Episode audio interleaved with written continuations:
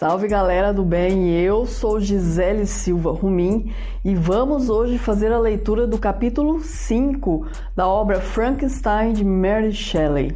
Apenas para contextualizar, no capítulo anterior o Victor afirma ter descoberto uma forma de superar a morte.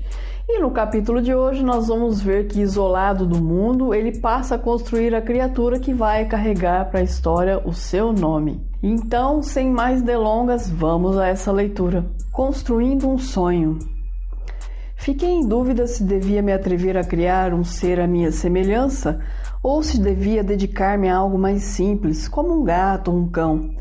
Mas estava empolgado demais e queria mesmo dar vida a um animal complexo e maravilhoso como o homem. E como as minúcias de sua construção poderiam aumentar minhas dificuldades, optei por um ser de estatura gigantesca, um corpo em torno de dois metros e meio de altura, tudo proporcionalmente distribuído. Passei meses preparando os horrores dessa obra secreta. Arrombei túmulos em busca de material fresco para minha criação. Eram corpos que, aos meus olhos, pareciam conter algum resto de vida. Eu os profanava com as minhas mãos e meus instrumentos. Imaginava aqueles braços que haviam deixado de abraçar pessoas queridas, agora sendo costurados a partes de outros corpos sobre a minha mesa. Mas também algumas mentes que poderiam ter arquitetado mal para outras pessoas. Examinavam o cérebro e pensava: terá sido de um genial cientista ou de um fascínio assassino. Certo dia recebi a visita do professor Waldman, preocupado com minha ausência e com os rumores de que eu havia enlouquecido e vivia trancada em meu laboratório. Não o deixei entrar e saímos para dar uma volta na rua. A conversa não durou mais do que meia hora.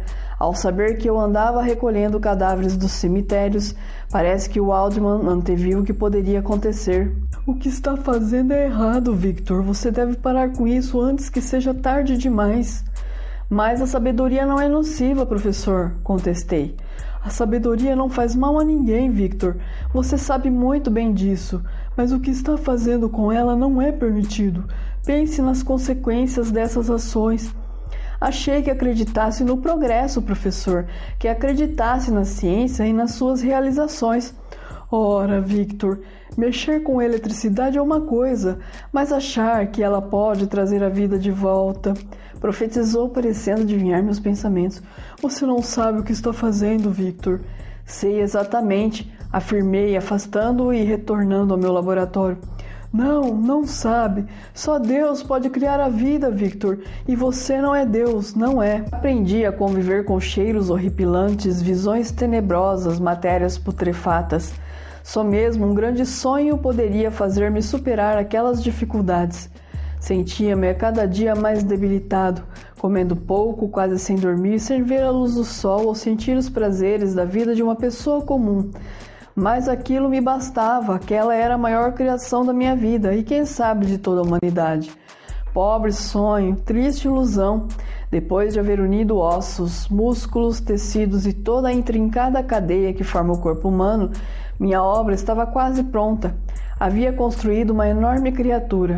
Era quase um monstro desconexo, meio certo e meio torto, mas um corpo com o qual já estava me acostumando e que não estava mais me assustando e tinha tudo anotado em meu diário, o mesmo diário deixado por minha mãe antes de morrer, no qual meu pai pedira para anotar os meus atos mais nobres. E eu me perguntava, seriam tão nobres assim as minhas ações naquele projeto? Quanto mais próximo chegava o momento de dar-lhe a vida, mais nervoso eu ficava. Parecia um homem condenado a trabalhos forçados e não um artista realizando sua maior obra. Todas as noites eu era tomado por uma febre ardente que me deixava tenso e irritado. Bastava uma folha solta bater na vidraça do meu laboratório para eu pular assustado.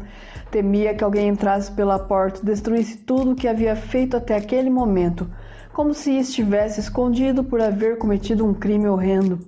Ao me ver no espelho, percebi o trapo humano em que havia me transformado. Prometi a mim mesmo que, assim que terminasse aquela obra, retomaria o contato com minha família e me dedicaria a uma vida de esportes e prazeres. Mas eu realmente não sabia o que me esperava. Então é isso, pessoal. Eu agradeço imensamente a todos vocês que estão acompanhando as leituras. Um super beijo e até o próximo capítulo.